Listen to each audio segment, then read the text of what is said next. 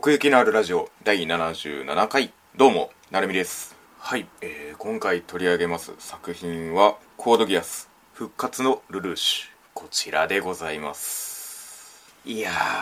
ーなんとかこの作品を見届けることができました。そもそも私自身がさ 何回この導入言うんですかね。あの コードギアスという作品を通ってきておらずその通ってきていない作品の中でも例えばこの奥行きのあるラジオで募集させていただいたクエストの中にもね組まれていたりであったりとかこうして今長い時を経て新作が公開されるっていうのはそれだけその作品のファンが多いことの証左でもありますのでまあいつかはね あのしっかりと向き合わなければいけないなと、まあ、思っていた作品の一つではあります。可能であればテレビシリーズをね全て視聴した上でこの復活のルルーシュをね見届けるっていうことをしたかったんですけれどもさすがにですねちょっとそれは叶わず先んじて公開されておりました劇場3部作の方を見た上でこの復活のルルーシュを見に行ったという流れでしたね。まあ、そもそもこの復活のルルーシュ自体がまあ劇場3部作に連なるものとして作られているっていうところもまああるといえばあるのでまあ一種テレビシリーズとは別物という解釈にもなる、まあ、その点で言えばなんだろうある意味その視聴環境としては間違ってはないというか 一つ想定された楽しみ方だったのかなとは思いますね。まあエーレカ7ハイエボリューションのところでも少しだけ触れたんですけれどもこうしてリブートされる作品っていうのはまあ時間が経ってる分新規層を絶対に意識して作られてるはずなので、まあ、そういう風には設計はされてるんですよね最初から。でまあその準備というか、まあ、このコードギアスで言うとこの劇場3部作っていう下準備アフレコもやり直すというようなところも含めてですけれどもそれが許されるっていうのは本当に稀有な作品だなと思いますしまあそのね愛されているからこそねあのテレビシリーズとの折り合いのつけ方にある種悩まざるを得ないかもしれないこれまでのファンの人の気持ちにもね あの想像を馳せるところではあるんですけれども。ただまあこの劇場3部作を通ってこの「復活のルルーシュ」を見たものの感想率直な感想としてはファンムービーとして満点の回答出せた作品なんじゃないかなと思いましたね。この3部作の中で描かれていたストーリーによって、まあ、この復活のルルーシュから受けるこの刺激そこに反応するスイッチはちゃんとこうすでにちゃんと埋め込まれていたというか単純に結構な場面で泣いてましたし、まあ、駆け足であったとはいえそこに至る思いみたいなものは寄せられたのかなと思っていますね。まあ、最初にちょっとこのコードギアスっていう物語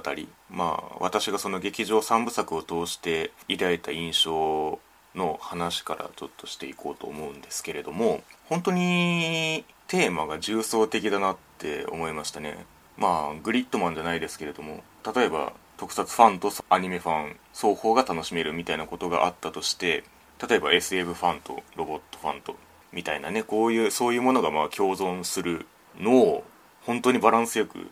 描いているなと感じましたね。一つその戦闘みたいなものを撮ってみても物理的な戦闘とそのギアス的な戦闘っていうものがあるなんて話もありますけれどもそういったものが合わさってますしそもそもそのギアスっていう設定能力自体がある種その万能装置みたいなものなんですけれども作品としてのドラマを万能感に頼ってないところがすごいなと思いましたね。だからまあそのロボットにしてもギアスっていう能力にしてもそれを使う人間を描くことをまあ徹底していたのかなと思って。だからそういう要素に左右されずに広い視点での物語が展開できたのかななんていうふうにも思っていて。だからこの物語を追っていく中で、まあ、特に中盤以降ですけれどもなんとなくその創作者を認識しうるメタ視点を離れる瞬間があってこの作品の中でその翻弄されていくキャラクターたちを見ていると外側のその操縦からその手を離れて本当に今そこで起こっていることを見てるっていう意識にどんどんなっていったなっていう感覚なんですよね。まあ、テレビシリーズ合計全50話ということで、まあ、それだけ長いスパンで描かれる物語っていうのはあの昨今そこまで多くはないんですけれどもだからこそ純粋にその物語を体感することができたなと思いましたねワンクールみたいなそのスパンで見る癖が割と今強いので自分の中でこの辺まで来たらこういう風に解決に向かうはずだろうなっていうドラマの起伏がなんとなく予想できてしまう予想できるというかそうなったら気持ちいいっていうのが固定化してくる嫌いもあってそんな中でやっぱりこれだけのスパンで描かれたものを見ていくと本当になんかその うまくいかない綺麗に片付かないことだらけだなと思って お互いが信じるその正義も主義主張も全く綺麗に片付いてくれないっていう。だからこそそれが現実なんだなと受け止めざるを得ない感じもあったというか。まあそのロボットものに造形が深くないのである種新鮮なことではあるんですけれども今って結構この世界スケールの物語を描ききれる体力がある現場って貴重だなと感じるところもあってまあ監督曰く今のお客さんはそれを求めていないというふうにもまあおっしゃってはいるんですけれどもだからこそ感じられるものがあるなと改めて感じたところではありましたね。国と国、まあ、戦争であったりその世界スケールの物語を引っ張っていくのがこの主人公ルルーシュのその得意なパーソナリティではあるんですけれどもその私自身がそのルルーシュのカリスマ性に見せられていく中でだからこそそのうまくいかない現実に直面した時に作劇側の神の手を離れるというかね。優しくない世界だからこそルルーシュが掴み取った未来が生きてくるというかね。本当にね誰もが願いを持ってるしそれゆえの嘘でもってすれ違い続けてきたようなそんな話で劇場その3部作の中で一番打ちのめされたのはあの血染めのユフィの話でした。しで一番心打たれてそれこそ泣いたのはやっぱり「ゼロレクイエム」の瞬間。だからもっと優しくそのね互いに手を取れる瞬間はいくらでもあったのに世界がそれを許さなかったところとかスザクとルルーシュがたどり着いた最後が「ゼロレクイエム」であるところとかあるいはその瞬間にそのルルーシュの真意に気づいた人間がいるところとかなんか本当にそういうところが一番印象に残ってますね。だからそうして得られた平和の中でも多かれ少なかれ誰もがその罪と後悔を抱えながら明日を歩んでいくっていう、まあ、そういう終わり方をしたわけですよね。まあここからあの 復活のルルーシュのあの感想にも入っていこうかなと思うんですけれども、まあ、そういう意味ではなんとなくそのゼロレクイエムこそが最良なのだと分かっていてもやっぱりどこかでルルーシュを求める気持ちがあるしあるいはそのルルーシュに対するその懺悔の機会を登場人物と共にその私たちもその機会を待っていたところがあるというかまあ私なんかはそのほとんどいっぺんに見た形ではあるんでその間の期間はないんですけれどもなんというかその復活のルルーシュを見たことでそうなりたかったんだなっていう自分に気づかされたっていう感じですね。本当はルルーシュに会いたいんでしょって。思う感じというかね。まあ冒頭の方でこの復活のルルーシュがファンムービーとして満点だというふうに言ったんですけれどもそれをこの復活させるということ自体がご都合主義かどうかっていう話かなと思っていて受け止め方としてはね。でそのルルーシュがその自分のその願い理想にその準じる覚悟をある意味その決めざるを得ない運命が描かれてきたわけなのでその道筋を経てある今がそれがどれほどその幸福に見えたとしてもご都合主義には思えないんですよね。だってこれだけの道筋を経て得た未来なんだよって。なんかそういう前提の上に成り立つこれもある意味そのコードギアスらしい続編のあり方なのかなと思いましたね。まあ最終回のその後丁寧にやるかどうかみたいな話を昔どこかでした覚えもあるんですけれどもある意味それを本当に余すことなく丁寧にやってましたね。それぞれのその後。でもそのそれぞれのその後が描けるのってちゃんとそのそこで生きる一人一人を描いてきたからだなと思っててそうしてそのある意味モブがいないというかそのキャラをちゃんと確立させてきたことの強みだなって思いますね。だからこそこの復活のルルーシュの中でもまあそのテレビシリーズとは違うキャラクターの組み合わせによって物語が進んでいきますし、まあ、その化学反応が本当にそれぞれで成立するっていうのはこのコードギアスが描いてきた強みだなって思いますね。その本当に多方面で要素を切り捨てない作り方をしているなと思いましたね。テーマが重層的みたいな話をしましたけれどもやっぱりこの復活のルルーシュに際してもその複数のドラマを同時に走らせる手腕っていうのはすごいなと思っていてそもそもそのジルクスタンっていう舞台の必然性が強いんですよね。ちゃんとそこにそのキャラクターが集結する意味があるというか本当にその映画の冒頭なんかその C2 とあの抜け殻になったルルーシュのロードムービー感というかねまあそんな叙情もありまたそこに漂うこの異国感みたいなのがこう劇場版特有のね あの特別感があったりもしましたけれども。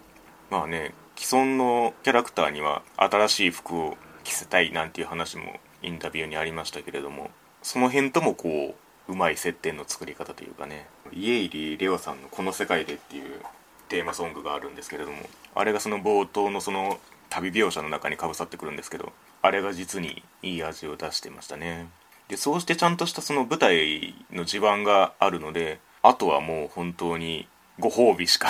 ないというか再会の感動みたいなもの本当全部ずるいっすよね。本当そのルルーシュの第一声で絶対泣くでしょっていう。あとまああんまり言いたくはないんですけれどもまあこの奥行きのあるラジオ的に言うとしたらもうこれ以上ないパルコデンジャラーズ状態でしたね。その共闘っていうところの快感がこれでもかっていう風に詰め込まれていてだって本当にねその反逆のルルーシュで描かれてた登場人物たちっていうのは本当にすれ違ってこじれてねじれて本当にもうどうしようもない果てのあの結末だったのにまさか共に戦う時が来るとはっていうきっと手を取れる瞬間があったのにが本当に実現したっていうまあだから先ほどもちらっと言いましたけどもそれこそがそのルルーシュの守った未来なんだなって思いましたね。本来同じ場に入れるはずのない人間たちが集うことができるっていう。だから反逆のルルーシュの方では本当にいろんな業を背負ってたルルーシュだったわけなんですけれども復活したルルーシュはもう下脱してもう悟りを開いているという。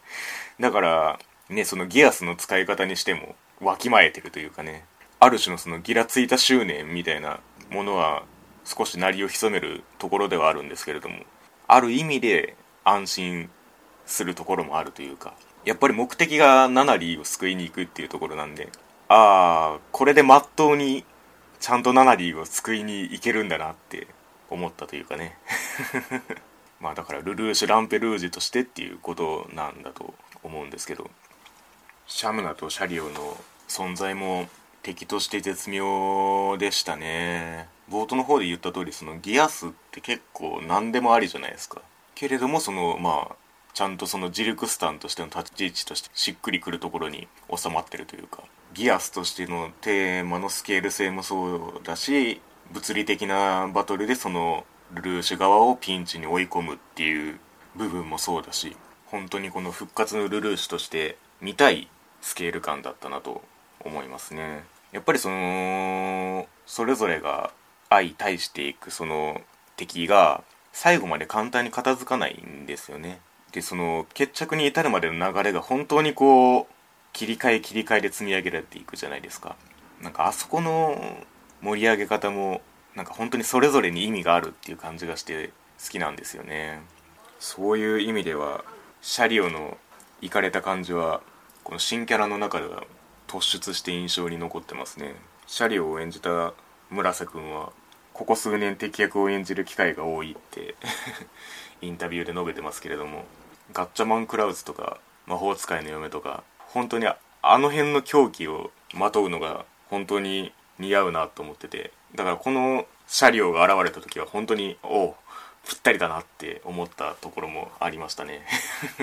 で本当にこの復活の物語に気持ちよく乗っかっていってたのでこう前半部分で若干ちらつくこのこのルルーシュの復活がなかったことになるんじゃないかみたいなニュアンスのこと？あったじゃないですか。なんかそれがねどれだけそういう定めであったとしてもこのルルーシュの復活がなかったことになるのは嫌だなって 思ったんですよね。まあそれもある意味そのこちらに植え付けられた方を逆手に取るっていうところもあるのかもしれないですけどなんとなくそのね C の世界に取り込まれるラストが来そうな感じがすごいする流れじゃないですか。こういう時って。ただその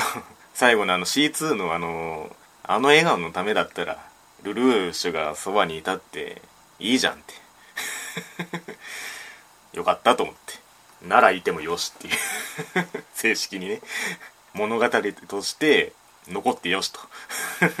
そういう運びだったなって思いましたね。本当 L2 はできすぎだろっていうぐらい発明だなって思いましたけど。いや本当に最後の最後までこれをファンムービーとして閉じてくれたなと思って。ね最初のあのパーティーのシーンでこれでもかっていうぐらいその幸せな続きを描いたんですけれどもエンディングに至ってダメ押しのこのね あのその後の1枚への連続が流れるわけですけれどもなんかねもうその最後に丁寧に挟まれるその平和のカットでまたなんかもう私は泣けて仕方がなかったですね。なんか